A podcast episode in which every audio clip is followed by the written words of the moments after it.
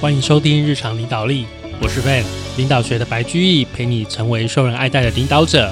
呃，这个礼拜我们啊又拉回来哦，继续讲这个卡内基人性的弱点。我们这一集要讲的是受人欢迎的六种方法，其中第四跟第五。第四是跟谁都聊得来的说话之道，然后第五，因为第五也是我觉得概念是很类似的哦。第五是沟通，就是要谈论他人感兴趣的话题。这两个章节啊，卡内基在跟我们讲说话怎么样跟人说话，怎么样跟人聊天啊。我觉得这个其实蛮重要。有时候你会突然哦跟人家说话，你会突然词穷。不知道该说什么，那卡内基在告诉你，跟人说话的时候要说什么。他一开始啊就说，他有一次去参加一个聚会哦，这个聚会啊，大家都是去打桥牌的。可是卡内基先生他本身其实不会打桥牌哦，我也不知道他去干嘛。好，他不会打桥牌，他去那边，然后也遇到一位女士哦，那位女士也不会打桥牌，那他们两个就。闲聊了起来啊，两个人无所事事就闲聊了起来。然后啊，卡内基就跟他讲说啊，这个我曾经去欧洲旅行啊，怎么样，怎么怎么样。然后这个这位女士就显得很兴奋，就说哇，卡内基先生，你赶快告诉我，你去欧洲啊，你参观了哪些风景名胜啊，有什么好玩的地方啊？然后啊，卡内基就跟他讲哦，有有，我去过一些地方。然后聊没几句话。这位女士就说：“哎，其实啊，前不久我跟我丈夫才刚去非洲旅行回来。”然后啊，卡内基听起听起来就觉得诶很有趣啊，就是说非洲诶听起来这个真的很有趣，我一直都很想去看看。但是其实我只有在那个阿尔及利亚待过一天，其他地方都没有去过啊。你讲讲看你去过的那些国家，你有看到什么啊珍奇的一些猛兽啊，还是什么什么一些神奇的动物？哇，你太幸运了，真羡慕！赶快讲讲你在非洲到底都看了什么。然后啊，就卡内基就问这一句而已哦。那位女士啊，就讲了四十五分钟，她就不再去听卡内基，她根本也没有想要听卡内基讲他什么欧洲的一个经验了，她根本就是怎么样，要有人听他讲，这样子他就觉得很开心，然后让跟别人讲说啊，我去过哪些地方，所以重点是什么？重点是他想讲哦，其实啊，他不是说他特别长舌或者怎么样。大部分的人，绝大部分的人都是这样。有一次啊，卡内基在呃纽约参加出版社举办的一个晚宴哦，遇到一位有名的植物学家，植物学嘛，就是研究植物的。卡内基啊，其实从来嗯没有跟植物学家聊过天。那当然，他也对这个植物也不是很懂嘛。我们就像我们一般人对植物也不是很了解。反正他就是坐在椅子旁边，专心听他讲，说讲他各种神奇的植物，还有实验，看这位科学家怎么样去研发新品种的植物，还有做那个温室哦，植物都要就是那个实验要坐在那个温室，在温室里面怎么样去培养大量的马铃薯。然后啊，卡内基也说：“哎，我家有一个小花园。”然后这个植物学家有给他很多出了很多主意，要帮他解决问题。然后啊，其实同时参加宴会的还有其他很多人，大概十几位客人。可是他就就是卡内基就听得太投入，就跟这位植物学家一谈就是好几个小时，哇，就忽略了身边其他人。他们一直谈到很晚很晚，谈到深夜，最后才离开。这个时候啊。植物学家那位植物学家就跟主人说：“哇，这位卡内基先生真的是很厉害，他哦很会让人打开话匣子，而且他是我遇过最有趣、最健谈的人。最有趣、最健谈啊！”卡内基心里就想说：“其实从头到尾都没讲什么话，植物学。”就像是这个企鹅解剖学一样，我反正什么都听不懂，完全就根本就听不懂。我只是跟他很专心的听，很认真的听，越听越入迷。然后这个植物学家也有很感受到，好像他就自然而然的受到鼓励，他就越讲越开心。所以啊，其实认真的聆听是我们。对别人最大的恭维。所以呀，卡内基在告诉我们什么？聆听，全神贯注的聆听里面啊，所蕴藏的赞美之意哦，很少人可以拒绝。全神贯注的聆听是非常非常有帮助的。那为什么聆听有帮助呢？当一个聆听者，为什么会对人有帮助？因为你要怎么样？你去鼓励对方多说话，你鼓励对方表达自己，所以他会怎样？他觉得在你面前可以做自己。懂了吗？所以做一个好的聆听者，你不单单只是听而已，你还要鼓励对方讲话，鼓励对方说话，说他感兴趣的话题哦。感兴趣的话题，这个我们在等下在下一节讲哦。啊，这边有一个故事，有位女士啊，哦，这个道格拉斯女士，他每年要在芝加哥的一家百货公司花好几万块钱哦，哦，但是啊。这个大客户啊，有一次在这家百货公司买了一件特价的外套哦，这个出清的外套，回家之后发现这个外套里面它的内衬哦内里有一道裂缝，那第二天他就把这个外套拿到百货公司说要退货，可是那个服务的人员啊就不理他，就指着墙上的告示说。这件是我们特价出清的外套哦，看清楚，上面写的特价商品，概不退换。那既然你买了啊，不然你就留着自己把这个内衬缝好就好啦。这个道格拉斯女士就很生气，你们卖的是品质有问题的东西呀！服务人员就打断她，就哪有什么差别？出清货就是出清货哦。你看这个服务人员。怎么样，让人很不爽吧？哇，这个道格拉斯女士这样消气啦！哇，屌干，发誓再也不会来这里买东西了。当他正要离开的时候，这个百货公司经理看到，哇，这个好像是老客户、大客户，赶快跟他打个招呼。哇，他就好了。哎，这个经理他认识，我就他他就把他刚刚哦，我发生了什么事情，我就跟他讲一下。这个经理啊。认真听完之后，检查了这个外套，然后啊，他就说啊，每个季节因为过季嘛，我们都会处理一些库存，所以才会办这个特价出清哦。虽然我们规定啊，对了，公司的规定是说特价商品是不能退货的，但是瑕疵品其实就例外啊。我们一定会把外套的内衬缝好，如果你愿意的话，当然我们也是可以退款给你了。你看，这个是完全不同处理的方式。这位经理就把这一个大客户、这个老客户留下来了。刚刚那个服务生呢，就是把客户往外扫、往外推，从此以后就不会再上门了。所以你看，仔细的聆听还是很重要。在有耐心、有同情心的倾听者面前呢，再怎么吹毛求疵、再怎么爱批评的人，也会变得温和起来。纽约电话公司啊，他在以前遇到一位很讨厌、很坏的客户，动不动就打电话去跟客服在那边骂脏话，一边干屌，一边在那随便乱讲话，还说我要把电话线弄坏掉，而且啊，他还拒绝付钱，说这个账单是乱写的，是错的。然后啊，他不断的写信发给各家的报社，然后投诉，甚至到法院去控告这个电话公司。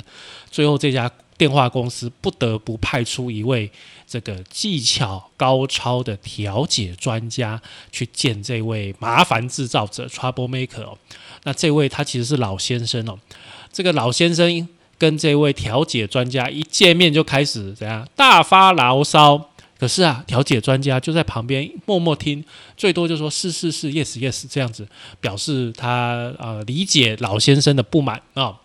那这位调解专家就说了，第一次啊，他去处理这个事情，第一次哦，这位老先生他就肆无忌惮哦，在那边讲讲讲，公告被杀掉精了哦，我告诉我告顾哈。后来我又拜访他几次，哈，到拜访到第四次结束的时候，哦，我听到这位老先生他要创办一个叫做电话使用者保护协会。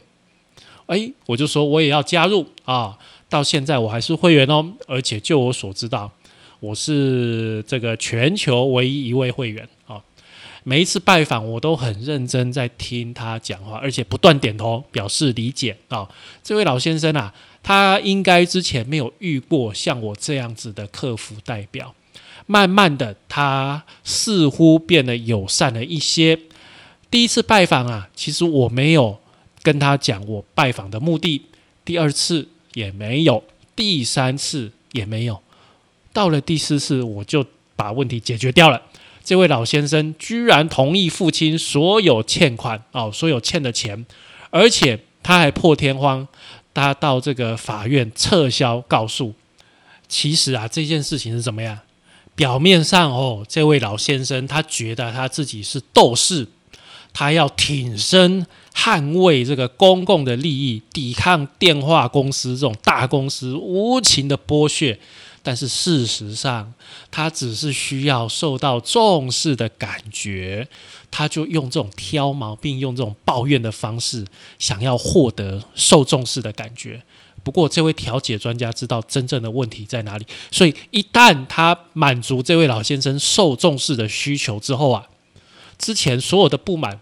马上就不见了，所以这样聆听还可以处理客诉哦。哦，有的时候不是说有的时候，我跟你讲，绝大部分的时候，客诉都是在处理客户的 emoji，大部分不是在真正处理实际的问题，也有也有实际的问题，也有，但是 emoji 相较于实际的问题还要来的。更重要，说真的啦，这个是我呃这这几年这几十这十几年来的一个新的处理客诉态度，还有那个客户的感觉最重要啊。但是有时候你不能让步，你还是没有办法让步，因为啊，毕竟你是一个公司利益的一个代表，你也不太容易就是不合理的状况，你也不能一直让客户吃豆腐。但是真正大部分的客户其实不是故意来找你查。好，这个是处理客诉的一个要点了哈。然后啊，这个卡内基还说，他们同一个时代的倾听大师有一位先生叫做弗洛伊德，你听过吗？他是心理学的一个大师哦。他说，弗洛伊德先生呐，他在呃跟人家谈话的时候啊，那个另外一个人是这样形容他的哦。弗洛伊德先生他专注聆听的神情，深深的撼动了我。令人难以忘怀。我从来没有在其他人身上看过这样子的一种特质，也不曾看过有人这么专心一致啦。从来没有这种工作，他就只是用穿透灵魂的凝视看着你，他的眼神温和而且亲切，声音啊低沉却又友善。过程之中啊，他的坐姿没有太多变化哦。他投在我身上的专注力是多么的与众不同。即使有的时候我说的不好，但是他还是很重视我说出来的每个字句。你绝对想象不到，受到如此专心的倾听带给我多大的意义。所以你看，弗洛伊德是让。对方有这样子的感受，他这样子的聆听哦，啊，所以啊，如果你想要成为一位谈话高手，首先要学会留心的倾听，要引起别人的兴趣。首先呢，要对别人感兴趣，你要去问对方感兴趣、去想要啊聊的话题，要鼓励他们啊，鼓励他们什么？你们要多谈谈自己或者是有成就感的事情。你要记得，不管你跟谁谈话，他一定更加关心他自己啊，自己的需求、自己的问题。至于你，你本人、你的需求、你的问题，那个是次要的啊。每个人都一样，自己的问题一定最重要，别人的问题啊，也不是完全不重要了。但是我还是比较，我自己还是重要一点啊，懂吗？讲到这里，其实就跟我们下一节啊要讲的主题开始符合了。沟通就是要谈论他人感兴趣的话题哦。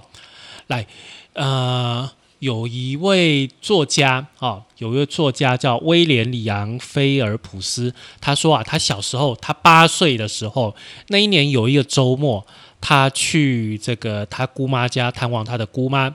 有一天晚上来了一位中年人啊，这位中年人跟他的姑妈有一点意见上的小争执哦。两个人讨论完之后，这位中年人就注意到我哈，注意到这个作作家小时候的那个作家啊，那个时候那个小男孩八岁而已，他沉迷于各种船只。然后啊，这位访客就谈起这个话题，讲得很有趣、很生动。他离开之后，我就很兴奋，就说：“哎，这个人真好，他很有意思。”哎，姑妈就跟我讲说：“其实啊，他是在纽约的一位律师，船他根本就没有研究，甚至一点兴趣也没有。”那这个小朋友就问姑妈啦：“但是为什么他对船表现出这么大的兴趣呢？”这个姑妈就跟这个八岁的小朋友说。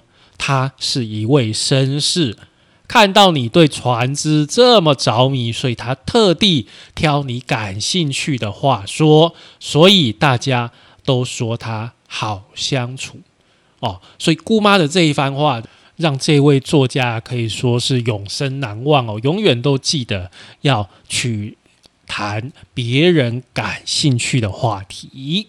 在美国哦，呃，童子军很盛行。童子军他们都除了就是露营之外啊，他们很重要的一个东西就是要去募款，要去找人赞助啊。那这位爱德华先生，他小时候要要这个就是当童子军，要想要去跟一位美国大公司的经理去申请赞助哦。那他运气蛮不错的，就是在去拜访这位经理之前，他听说过。这位经理啊，曾经开过一张支票，这张支票高达一百万美金哦。各位，这本成书已经将近一百年前哦，一百年前的一百万美金的支票，这是很大一张支票。在这个支票过户之后啊，他甚至把这张支票拿回来裱框做纪念，因为这个在那个时代很大一张支票，这个是可以说是当年这很稀有的东西啊。所以啊。在这个童子军去拜访这位经理的时候，他那个经理哦，第一件事情就是跟他展示这张支票，一百万元的支票。然后这个童子军立刻表现的非常的惊奇，告诉这个经理说：“哎，我这辈子从来没有看过这么大张、这么大面额的支票。”然后童子军就说：“我一定要把这张支票的事情告诉。”我们其他的童子军，哎呀，请你把这个支票背后的故事讲给我听。然后啊，其实这个童子军他是要去跟这个经理申请赞助，帮助他们怎么样去欧洲，好去欧洲做旅行。完，但是他其完全没有提到这个事情，都没有提到赞助的事情。这个童子军就一直跟那个经理讲这个支票，讲他感兴趣的话题。然后啊，他们聊了一阵子之后啊。这个经理才主动问说：“哎，小朋友，那你来拜访我的目的是什么啊？”这个童子军才把赞助的事情跟他讲，然后啊，这个经理一口答应，而且额外给了更多赞助啊。原本哈，这位童子军只需要一个人的旅费，结果啊，他开出来的这个赞助啊，可以赞助六个人去欧洲。所以啊，这位经理建议说：“哎，你们可以去欧洲玩两个月啊，哈！而且啊，我我我来写信给你哦。我们欧洲分公司那边也有经理来，我写信给你介绍哦。有什么事情，他们可以随时帮助你。而且后来，这位经理他就直接飞到巴黎去接待接待这些童子军，而且一起在巴黎游览。哇，你看。”如果一开始没有选到他感兴趣的话题，让他放松心情，就不会发现他原来是这么样平易近人的人哦。这边还有一个例子，这是一家啊卖面包的公司哦。